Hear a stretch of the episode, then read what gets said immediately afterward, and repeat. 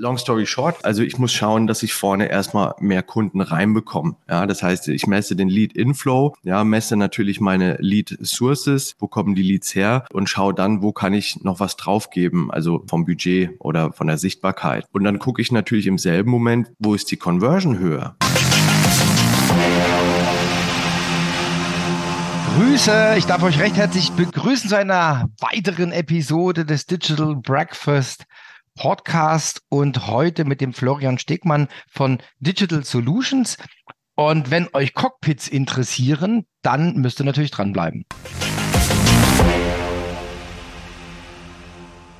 Die Zoholics kommt am 26. und 27. September 2023 nach Deutschland. Zwei Tage geballtes Zoho-Know-how. Zwei Tage tiefe Einblicke von Experten und Expertinnen. Aber gehen wir mal einen Schritt zurück. Wer ist Zoho eigentlich? Die einzigartige und leistungsstarke Software-Suite für die Verwaltung deines gesamten Unternehmens mit über 25 Jahren Erfahrung, mit derzeit über 90 Millionen Benutzern weltweit in über 150 Ländern. Hätte der das gedacht? Hm. Mit Zoho kannst du klein beginnen und die Anwendung wächst mit deinem Geschäft und Anforderungen einfach mit. 55 verschiedene Apps funktionieren aufeinander abgestimmt, ohne die üblichen Schnittstellen und Update-Probleme. So bietet ein umfangreiches CRM-System, aber auch eine App für deine Buchhaltung, ein KI-gestützte E-Mail-App und ein Projektmanagement, um nur drei zu nennen. Nutzt die Chance, dich bei Zoho Nutzer, Nutzerinnen auszutauschen und mit den besten Business-Ideen wieder nach Hause zu kommen. Erfahre alles über die bevorstehenden Produktupdates, treffe die Menschen hinter den Lösungen. Für Kunden und Interessenten ein Must-Do im September in den Satori-Sälen in Köln, wo wir gemeinsam miteinander lernen, experimentieren, erforschen und netzwerken. Sehe, mit welcher Leidenschaft so ans Werk geht, um deinen Arbeitstag besser, effizienter und einfacher zu gestalten. Die Digital Breakfast Podcast-Hörer erhalten mit dem Gutscheincode DBF-10 einen Rabatt von 10% auf den Eintrittspreis. Weitere Informationen findest du in den Show Notes und auf unserer Webseite. Werbung Ende. Hallo Florian. Hallo Thomas, grüß dich, hi. Ja, schön, dass du da bist. Ich finde es auch jetzt schon spannend, obwohl ich ja nur den Titel weiß. Also wir wollen ja über Unternehmenscockpit reden und was da so ein bisschen drumrum ist. Aber vielleicht gehen wir nochmal einen Schritt zurück. Sag doch einfach mal, bisschen was über dich. Also, wie war deine Vita? Wie bist du da hingekommen, wo du jetzt bist? Jawohl. Also, vorher, in der ersten Hälfte meines Lebens, habe ich ganz viele verschiedene Dinge getan, die auch mit Sales oder mit Vertrieb so überhaupt gar nichts zu tun hatten und haben. Und dann habe ich relativ spät eigentlich, weil ich dann so eine neue Orientierungsphase irgendwie hatte, bin ich, habe ich meinen Bruder dann in den Vertrieb geholt. Das war damals bei Groupon gewesen. Dieses Gutscheinportal kennt man sicherlich. Und da war ich dann im Cold Calling, im Outbound für Düsseldorf zuständig. Äh, super interessant. Ich konnte nichts. Ja, es war dann wirklich Fleisch schlägt Talent. Ja, also wenn du mehr Calls machst und mehr Gespräche führst, dann kriegst du es irgendwann raus. Und genau, und dann habe ich mich relativ schnell entwickelt vom Cold Caller dann irgendwie zum Außendienstler, zum Teamleiter, zum Head of Sales und habe dann irgendwann gemerkt, so, hm, eigentlich mache ich das Ganze doch viel besser als die Leute, die mir immer sagen, was ich tun soll, also sprich meine Chefs. Und dann habe ich ja dann berate ich doch die einfach. Also habe ich mich selbstständig gemacht. Ich hatte einen relativ guten Namen in Berlin, dass ich ein sehr starker Cold Caller bin und war dann relativ schnell, habe ich dann ein kleines Callcenter, so ein Boutique Callcenter aufgemacht und wir haben dann Cold Calling, Outbound Kampagnen gemacht für verschiedene Firmen. Und dann, um die Brücke zu schlagen, war es halt sehr oft so, hey Flo, komm doch mal vorbei. Wir brauchen jemanden, der für uns Cold Calling macht. Ja, dann bin ich da reingekommen ins Büro und dann erzählen die, ja, wir haben hier so ein Team von acht Leuten und müssen hier das, ne, das sind unsere Dings, meine Leads und so weiter. Und dann sage ich, wo liegen denn die Leads? Und dann sagen die, ach die, ja, die liegen in Google Docs. Und dann bin ich aufgestanden, habe mich rumgedreht und habe gesagt, danke für den Kaffee, ciao. Dann waren die ganz perplex und sagen so, warum, gehst du denn jetzt, was ist denn los? Ich verbrenne doch nicht meine Leute, indem ich hier auf Google Docs irgendwelche Lead-Einträge, ja, und grün habe ich erreicht, gelb muss ich nochmal anrufen, rot, ja, hat kein Interesse, vergiss es. Und dann habe ich gesagt, was müssen wir denn tun, dass du für uns arbeitest? Und dann habe ich gesagt, ein CRM anschaffen. Und das ist dann als letzte Instanz, das habe ich dann so oft getan, dass ich dann irgendwann dachte, okay, jetzt habe ich so oft schon ein CRM-System empfohlen, nämlich das, was ich für mich als optimalstes identifiziert hatte, damals das Zoho eben, dass ich gesagt habe, jetzt könnte ich mich doch mal als Partner bewerben. Und seitdem bin ich Zoho-Partner. Wie lange machst du es jetzt schon? Also 2017 habe ich die Deal Factory gegründet. Das war eben dieses ja, Boutique Call Center, Sales Trainings machen wir auch, Sales Coaching 2017 und dann so 2018 ging es dann so richtig los mit diesem ganzen CRM. Das wurde dann immer stärker und 2020 habe ich dann die Digital Solutions GmbH nochmal gegründet, um einfach die beiden Geschäftszweige voneinander abzugrenzen. Also andere machst du trotzdem noch, oder? Genau, ich mache auf Empfehlung, da bin ich jetzt nicht so stark im Markt präsentiert, aber auf Empfehlung immer Sales Coaching, Sales Trainings oder auch mal so eine Going-to-Market-Strategie. Jetzt gerade machen wir was in Dubai, wo es um Immobilienverwaltung geht, ja, wo ich dann sage, okay, das ist die Landingpage, das sind die Google AdWords, es kommt dann in den Funnel rein, geht dann ins CRM, dann ruft es einer von meinem Team, ruft dann eben den Interessenten an, weil wir eben deutschsprachige Menschen, die Immobilien in Dubai haben, sozusagen targetieren, die dort nicht leben, dass wir die dann die Verwaltung machen, Schlüsselübergabe, Vermietung und so weiter. Spannend. Also ich sage es jetzt mal ganz flapsig, du siehst ja dann auch sofort, was an dem System nicht so gut ist, wenn ihr ja mal den Praxisbezug habt. Ja, ja. ja. Also das mit den Google Docs, das musste ich sofort ein bisschen schmunzeln, weil äh, man hat ja schon digitalisiert. Also man hat ja keine Excel auf dem Desktop oder so, sondern man hat ja immerhin digitalisiert, man hat es in Google Docs, aber wenn man ehrlich ist, ist es der Vertrieb wie vor 20 Jahren. Also der Klassiker, ja auch noch sehr weit verbreitet. Deswegen bin ich ja froh, dass wir hier reden, weil ich finde, viele Vertriebsorganisationen in Deutschland sind immer noch im Tiefschlaf und wundern sich, dass sie weniger Leads bekommen oder dass dann auch Kunden abwandern, weil sie einfach nicht mehr State of the Art bedient werden. Dann heulen sie halt alle und dabei kann man ja so viel tun. Deswegen machen wir das Breakfast, um auch die Leute zu inspirieren, zu befähigen und auch natürlich zusammenzubringen, also Networken. Genau, es ist auch immer so ein Henne-Ei-Problem, ja. Manchmal sagt man eben so, ja, die Einführung eines CRM-Systems, äh, dazu haben wir jetzt gerade keine Zeit. Da müssen wir uns ja die Zeit nehmen, um das wirklich sauber aufzusetzen. Ja, warum habt ihr denn keine Zeit? Weil er die ganze Zeit den Leads, den Kunden, den Operations, ja, also den Vorgängen irgendwie hinterherlauft. Er füllt irgendwelche Zettel aus, auf äh, hier ausgedruckt DIN A4, übergibt die dann an irgendeine Dame oder einen Herren im Büro. Die müssen das dann eintippern, ja, vom Außendienst, irgendwelche Laufzettel oder irgendwelche Besuchsberichte und so weiter und so fort. Da weiß ich manchmal nicht, ob ich lachen oder heulen soll. Wenn mir irgendein Mittelständler wieder erzählt, warum jetzt keine gute Zeit ist, ein CRM einzuführen, weil er keine Zeit hat, weil er diesen ganzen händischen Mist die ganze Zeit macht. Und das dann wahrscheinlich noch hoch äh, multipliziert auf irgendwie 20, 30, 40 Außendienstler. Na, herzlichen Glückwunsch. Ich erzähle da immer die Story von der Säge, ne? Die kennst du ja, ne? Nee, erzähl gerne mal. Also ein Baumfäller ist am Sägen und sägt und sägt und sägt und dann kommt einer vorbei und sagt dann, die erste Stufe ist, deine Säge ist stumpf. Nee, nee, ich, ich kann jetzt nicht schärfen, ich habe keine Zeit, ich muss sägen, das ist die erste Stufe. Und die zweite Stufe ist dann, er sägt dann mit der scharfen Säge und dann steht einer dahinter mit der Motorsäge und er sagt, er hat aber keine Zeit, er muss sägen. Dabei wird er, wenn er jetzt die nächste Methode nimmt, wird er halt die Bäume kurz fällen und fertig. Also das ist immer so ein Bild, da muss ich auch dann schmunzeln. Also haben wir schon viele Gemeinsamkeiten, was so den Vertrieb angeht und viele wissen schlichtweg nicht, was geht. Ist ja das Schlimme. Ja, wir haben ja so noch ein bisschen mehr vor. Das heißt, Podcast ist ja jetzt der Start.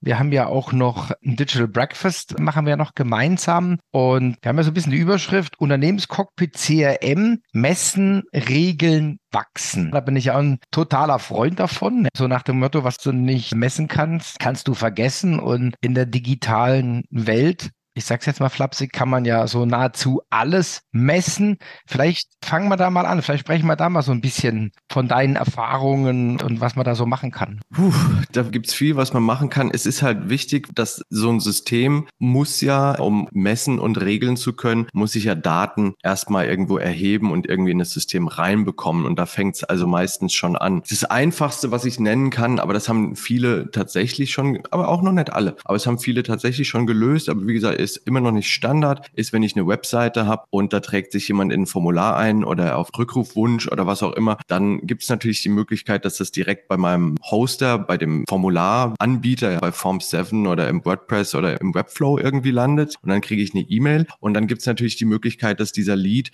diese Anfrage direkt im CRM landet. Ja, und das ist schon so wirklich der erste Schritt. So, ja, stell doch bitte sicher, dass eine Anfrage, dasselbe mit E-Mail, ja, natürlich kriege ich E-Mails und dann gibt es so Sachen wie ein E-Mail-Parser, den ich dann direkt im CRM über diesen E-Mail-Parser ein Lead anlegen kann, wenn jemand mir schreibt, hey, hätte Interesse an Ihrem Produkt XY. Und selbst da mangelt's immer noch. Also selbst da ist noch nicht die gelebte Realität, dass das einfach zum Standard gehört, ja, dass diese Anfragen, die Leads, ja, dass die wirklich in mein CRM reinbekommen, dass ich dann überhaupt erstmal weiß, wie viele Leads auf einen Blick, ja, nicht nach dem Gefühl, sondern wie viele Leads kriege ich denn täglich, wöchentlich, monatlich rein. Und dann kann ich schon ganz schnell sagen, also das ist immer auch so mit die erste Frage, auch früher im Outbound immer so, ja, wie viele Leads kommen rein, beziehungsweise wie viel Umsatz wollt ihr denn machen? Was ist euer Average ähm, Order Value? Und was ist eure Conversion Rate und wie viele Leads braucht ihr dafür? Und dann sehe ich mit einem ganz einfachen Dreisatz auf den ersten Blick, ob ihr in sechs Monaten pleite seid oder nicht. Ja, wenn nichts reinkommt, absolut. Es ist erstaunlich, dass solche rudimentären Sachen immer noch nicht so im Einsatz sind. Es ist ja auch relativ einfach zu implementieren mit Zoho, muss man ja auch sagen. Also wenn ich jetzt zum Beispiel eine WordPress-Seite oder was auch immer habe, dann ist ja nur ein Stück Code, was eingebaut wird und damit ist die Integration da.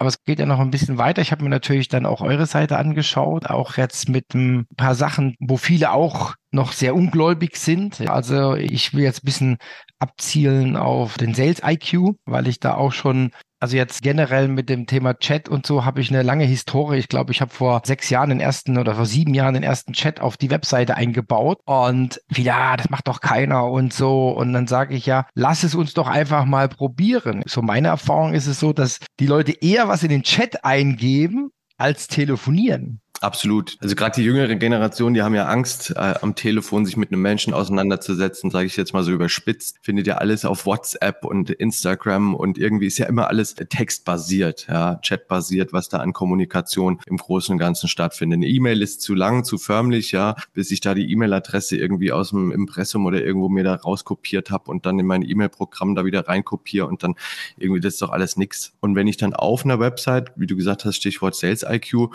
direkt aus so so einen Chatbot habe, der getriggert nach einer gewissen Zeit zum Beispiel oder getriggert, wenn ich auf eine gewisse Unterseite komme. Ja, da gibt es ja ganz viele verschiedene Trigger, die man einstellen kann und die dann irgendeine Frage oder irgendeine Hilfestellung anbietet. Das ist super. Da ist natürlich immer, und ich bin da selbst immer der kritischste Kunde, sage ich mal, ich finde es dann persönlich immer schlimm, wenn ich dann was eintippe und dann ist die Reaktion des Bots ist natürlich unbefriedigend. Da muss man natürlich darauf achten, dass man gute Skripte hat oder dass man gute Konversationen Konversationen irgendwie aufsetzt, ja. Oder beim Sales IQ kann man natürlich dann auch direkt, wenn dann der Kunde auf diese initial automatisch getriggerte äh, Nachricht sozusagen reagiert, kann ich es direkt an Agent weitergeben, also an eine Live-Person, ja. Wenn ich natürlich, wenn meine Organisation das hergibt. Bei uns muss ich ehrlich äh, sagen, ist es nicht so. Wir sind eine kleine Agentur. Das heißt, bei uns schaltet sich kein Agent live drauf. Ich könnte das machen. Ich habe es auch auf dem Handy. Manchmal sitze ich im Café und dann poppt das auf. Da ist wieder jemand auf deiner Website. Möchtest du mit dem Chat starten? Dann kann ich gucken, ob ich Lust habe oder nicht. Aber dann ne, geben die Leute auf jeden Fall sagen, ja, ich hätte gern ab mehr Interesse an Beratung. Bitte rufen Sie mich zurück oder schicken Sie mir was zu. Geben Ihre Daten ein, kommt als Lead ins CRM und dann wird das bearbeitet. Mhm. Eigentlich auch relativ einfach zu implementieren. Und was ich auch oftmals nicht verstehen kann, ist, dass die Leute nicht einfach mal was ausprobieren, sondern dass sie immer irgendwelche Annahmen machen von sich selber und dann denken, so reagiert die Welt. Und dann sage ich ja, das ja. Es hat jetzt nichts mit dem Thema CRM oder Messen und so weiter zu tun, aber es war eine tolle Situation. Ich war mal im Außendienst gewesen, wir haben eine Kinosoftware vertrieben. Das hieß äh, Kinos, gerade so kleine, weil die großen, die Ketten, die man kennt, die konnten sich das leisten, die haben sich sowas entwickeln lassen, aber so kleine Provinz- und Arthouse-Kinos und so weiter, die hatten halt keine eigene ähm, Software für die Platzreservierung. Und das war auch ein ganz schwieriges Thema, weil diese Kinokarten sind alle fortlaufend nummeriert. Man kennt diese Abreißkarten und da gibt es irgendwie so steuerrechtliche Vorgaben, dass das ganz diffizil geregelt sein muss. Also long story short. Und dann stehe ich in irgendeinem Kino in, lass mich lügen, irgendwo im Osten der Republik und beim kleiner, ne, so Inhaber, Besitzer. Und dann sage ich ihm, ha, wie wäre es denn, wenn Ihre Kunden und so weiter, wenn die online buchen können, reservieren können? Und dann sagt er, meine Kunden wollen nicht online reservieren. Da denke ich schon in meinem Kopf, ist das schon ganz krass, denke ich mir, was er mit ihm los. Und dann wirklich das Beste, was passieren kann, hat er mir noch einen Kaffee angeboten, habe ich gesagt, komm, ich bleib noch mal kurz. Und dann kam eine, eine Frau rein mit wirklich zwei zwei Tüten unterm Arm vollgepackt, ja, noch ein Kind, so drei, vier, fünf Jahre irgendwie noch an der Hand, ja, so völlig am struggeln, kommt sie da rein, abgerackert und sagt, ja, ah, kann ich denn schon für nächsten Samstag ja schon für irgendwie Star Wars hier so vorreservieren, ja, und dann freut er sich und sagt, ja, super, und dann sage ich natürlich, junge Frau, kurze Frage, wenn es erlaubt ist, und sie sagt so, ja, was ist denn los, und sage ich, wenn Sie jetzt diese Tickets von zu Hause aus einfach am Computer hätten reservieren können oder kaufen können, würden Sie es nicht lieber machen? Und sie sagt, ja, natürlich, wir machen alles nur noch online. Ja, da muss ich doch nicht hier vorbeikommen. Ich habe schon genug zu tun. Ja, und das Gesicht von diesem Kinobesitzer, unglaublich, unbeschreiblich. Die Quintessenz, was du sagst, ja, was manche Unternehmer denken zu wissen, was ihre Kunden wollen, das ist schon fast ignorant. Wir sind wieder an der Stelle. Stichwort ignorant. Ich habe eine Formel entwickelt, die heißt Ignoranz mal Arroganz mal geistige Fettleibe gleich Irrelevanz. okay, ja. Also, also das ist schlimm. Das sind dann auch manchmal natürlich Menschen, die gefangen sind in ihren Glaubenssätzen, ja. Und das hat dann, wie gesagt, das kann man dann auch technisch nicht irgendwie, da müssen die Leute in sich selber reingehen, ja, sich selbst als Unternehmer hinterfragen, ihr Mindset und ihren Servicegedanken, ja. Ganz lustig. Manche Menschen denken, was ihre Kunden wohl wollen. Deckt sich auch wieder. Also jetzt haben wir ein paar Beispiele gehabt für Messen. Was verstehst du unter Regeln? Puh, Regeln gibt's ganz gut. Also es gibt ja dieses I cannot manage what I cannot measure, ja, im Englischen. Also ist es Regeln, ja, wenn man das mit managen übersetzt, ganz viel. Zum Beispiel ein schönes Beispiel ist immer, ich habe bei einem sehr, sehr großen Umzugsunternehmen gearbeitet als Teamleiter und der Vertrieb war so ein bisschen entkoppelt von Operations, also von der Disposition, ja, die dann die, die Teams und die, die Wägen und die, die Umzüge dann eben organisieren. Und Sales natürlich hat immer geschaut, dass sie verkaufen, verkaufen, verkaufen. Und das Lustige war, weil die Systeme auch wieder nicht verbunden waren, ja, also auch dieser Medienbruch. Wir waren aber zum Glück im selben Raum. Es war eine riesengroße alte Fabrik, sozusagen wie so ein Loftbüro, aber mit so einer ich sag so fast so eine schwebende zweite Ebene drin, so eine Galerie. Und dann war regelmäßig so gegen Ende des Monats, so am 25., wenn wir Glück hatten, erst am 27., ja, rief dann der Dispositionsleiter von oben, also Florian, hör auf zu verkaufen.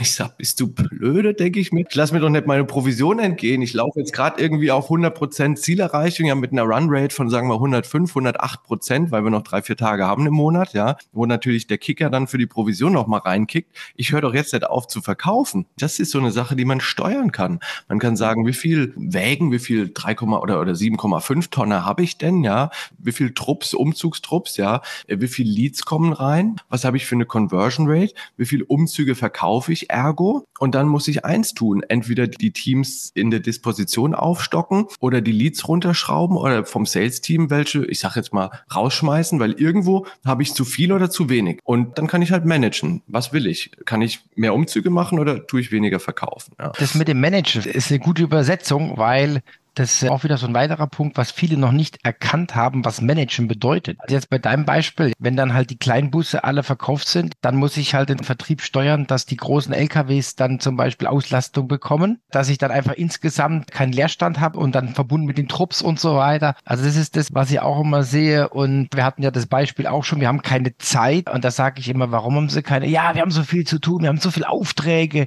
Dann sage ich, dann sind sie zu billig. Wie sind wir zu billig? Ja, wenn sie so viele Aufträge haben, dann erhöhen sie einfach mal die Preise. Ja, wie? Ja, ja sage ich ja, da haben sie weniger zu tun und sie können dann managen. Sie können gucken, passt der Kunde zu ihnen oder nehme ich den Auftrag an und habe nachher einen riesen Stress, weil eigentlich im Erstgespräch hätte man schon erkennen müssen, dass es irgendwie so ein Nörgler ist oder so, ja, der an jedem rummacht und da verkaufe ich was, bin dann zwei, drei Tage beschäftigt mit Reklamationen, die man schon hätte ahnen können und so weiter. Also wichtig ist ja, die richtigen Kunden zu bedienen und nicht jeden. Absolut. Auch so ein Beispiel, zum Beispiel hat man Kunden aus der Landschaftspflege oder Gartenbau, die haben für die Stadt relativ viele Aufträge gemacht und der Chef wollte halt einfach wissen, der wollte tracken, wie lange, also bis der Trupp sozusagen zum Einsatzort fährt, dann, wenn sie dort sind, wie lange sie dann an diesem Auftrag sozusagen arbeiten, wie lange sie vielleicht Pause machen und so weiter und wie lange sie wieder dann zurück brauchen oder fahren sie direkt zum nächsten Kunden oder zum nächsten Auftrag, ja. Natürlich so aus Mitarbeitersicht vielleicht, wenn man sich was vorzuwerfen hat, sage ich immer, vielleicht vielleicht ein bisschen scary. Ja, jetzt guckt der hier, wie lange brauchen wir hier, wie lange fahre ich, wie lange mache ich Pause. Aber im Prinzip, wenn ich compliant handle, ist es ja eigentlich die Information, die ich rausziehe, für jeden zum Besten. Also wenn ich dann die richtigen ne, Managemententscheidungen raus treffe und dann sage, okay, hier, ich sag mal, im Osten von Berlin, ja, da haben wir irgendwie, keine Ahnung, mehr Aufträge, aber weniger Verkehr. Ja, da kommen wir besser durch, da können wir vier Dinge am Tag schaffen und so weiter. Im Westen, ja, Charlottenburg ist immer Stau und da schaffen wir halt nur zwei, deswegen nehme ich gar nicht so viel an oder ich tue die Teams shiften. Also es gibt so viele Sachen, die man auf einmal wirklich sehen kann, wenn man einfach die richtigen Daten auch erhebt im CRM-System und eben nicht nur vertriebliche Daten, sondern auch wirklich alles, was danach kommt, Operations und Finance auch. Ne?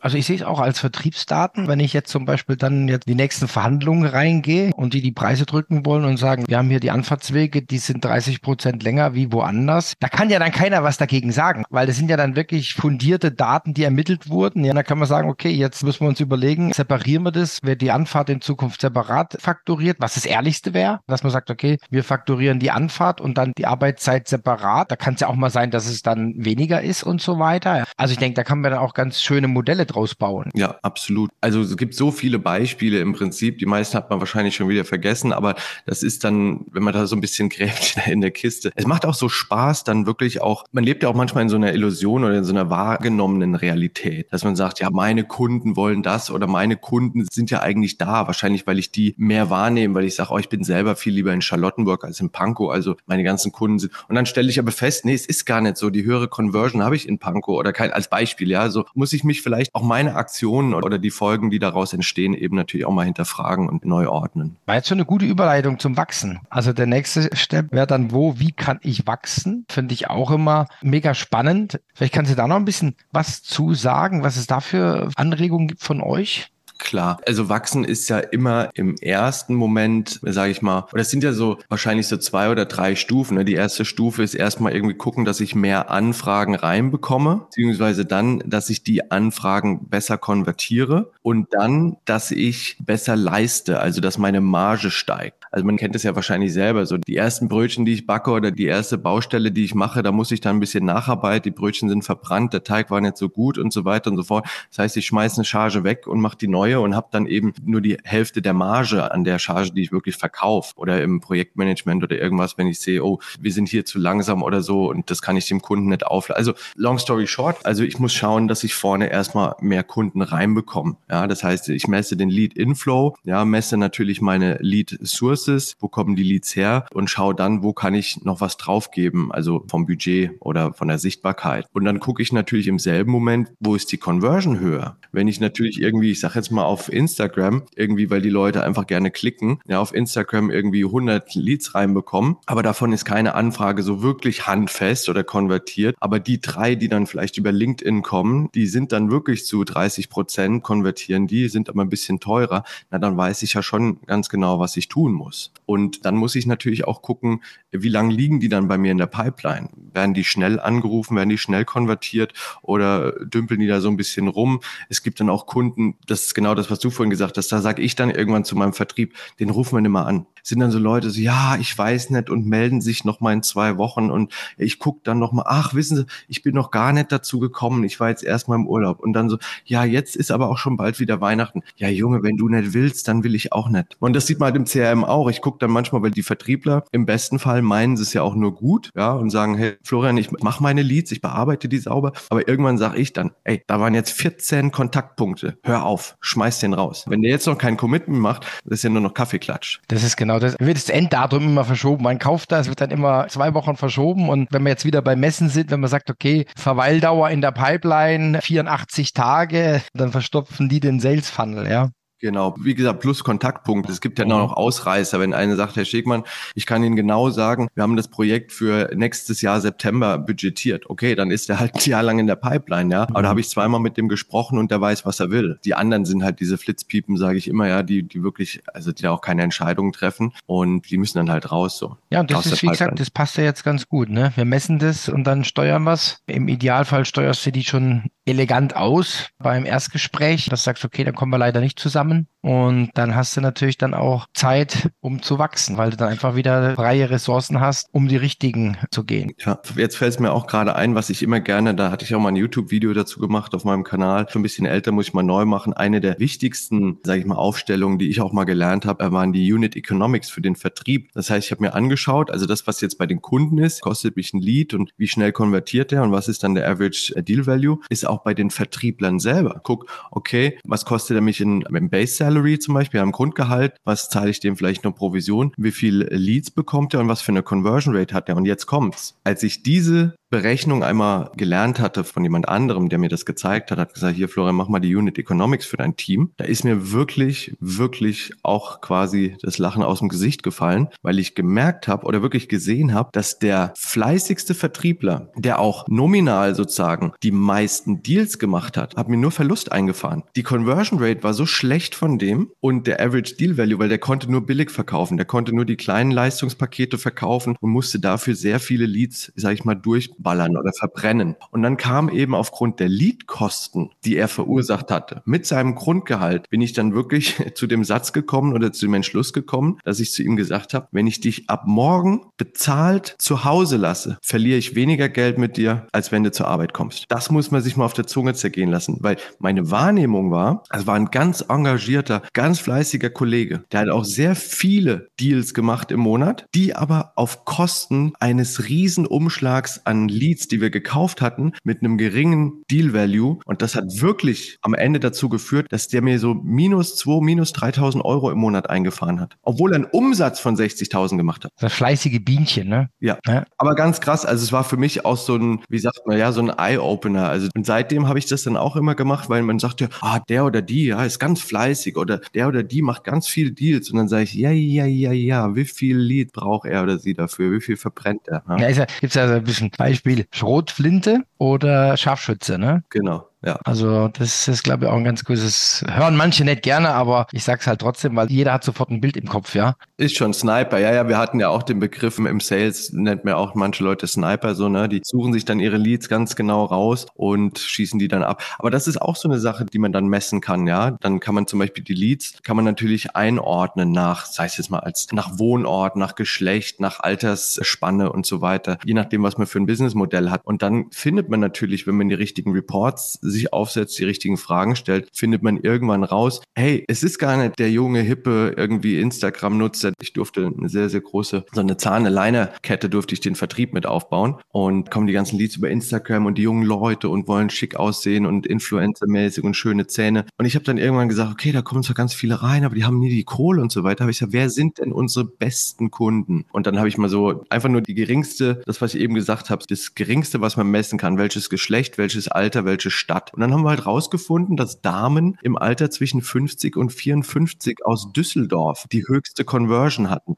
Es war nicht anteilig, es war nicht anteilig die größte Gruppe, aber es war die Gruppe, die am besten konvertiert hat. Also habe ich mir natürlich einen Report gebaut, ja, im, im CRM und das waren natürlich die, die wir zuerst angerufen haben. Bevor wir irgendjemand anderes anruft, haben wir natürlich zuerst die Damen aus Düsseldorf angerufen, weil ich wusste, da ist die Wahrscheinlichkeit am höchsten, dass wir die konvertieren. Ja. Spannend, spannend. Vielleicht jetzt auch mal das Datum noch genannt für die, die jetzt dran geblieben sind. Wir machen es natürlich auch in die Shownotes. 24. Oktober sehen wir dich live und in Farbe beim Digital Breakfast. Ich bin schon sehr, sehr gespannt, was du uns dann zeigen wirst, weil ich glaube, wir haben jetzt schon einige Insights und Vertriebsanekdoten hier abgelassen und ich freue mich dann auf weiteres. Florian, vielen, vielen herzlichen Dank, dass du da warst. Danke gleichfalls. Und bleib gesund und munter. Ja, sei erlaubt. Sehen wir uns auf der Zoholics? Auf jeden Fall, natürlich. Da bin ich auch, da darf ich auch einen Vortrag halten, auch über das Thema CRM und sagen wir mal wichtige Implementierungsschritte. Und das ist eben genau das, also auch immer zu schauen, was messe ich und welche Systeme flansche ich an, so damit ich den bestmöglichen Überblick über die Vorgänge in meinem Geschäft habe. Es wird jetzt ein bisschen knapp, weil der Podcast erscheint an dem Montag und Dienstag, Mittwoch ist ja dann die Zoholics, ja, aber ja. vielleicht gibt es den ein oder anderen kurzentschlossenen oder wie soll man sagen, vor der Zoholics ist nach der Zoholics oder so. Also es findet ja dann sicherlich auch noch weitere Veranstaltungen im Laufe der Zeit statt. Schön, dass du da warst. Mach's gut und bis dann, gell? Tschüss. Dankeschön. Die Zoholics kommt am 26. und 27. September 2023 nach Deutschland. Zwei Tage geballtes Zoho-Know-how. Zwei Tage tiefe Einblicke von Experten und Expertinnen. Aber gehen wir mal einen Schritt zurück. Wer ist Zoho eigentlich? Die einzigartige und leistungsstarke Software-Suite für die Verwaltung deines gesamten Unternehmens mit über 25 Jahren Erfahrung, mit derzeit über 90 Millionen Benutzern weltweit in über 150 Ländern. Hätte der das gedacht? Hm. Mit Zoho kannst du klein beginnen und die Anwendung wächst mit deinem Geschäft und Anforderungen einfach mit. 55 verschiedene Apps funktionieren aufeinander abgestimmt, ohne die üblichen Schnittstellen und Update-Probleme.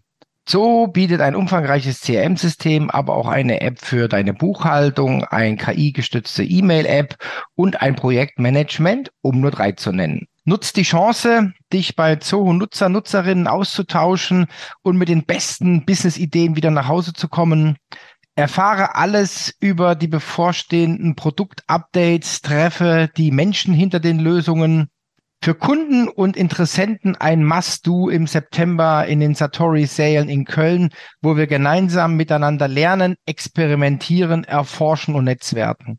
Sehe, mit welcher Leidenschaft so ans Werk geht, um deinen Arbeitstag besser, effizienter und einfacher zu gestalten. Die Digital Breakfast Podcast-Hörer erhalten mit dem Gutscheincode DBF-10 einen Rabatt von 10% auf den Eintrittspreis. Weitere Informationen findest du in den Show Notes und auf unserer Webseite. Werbung Ende.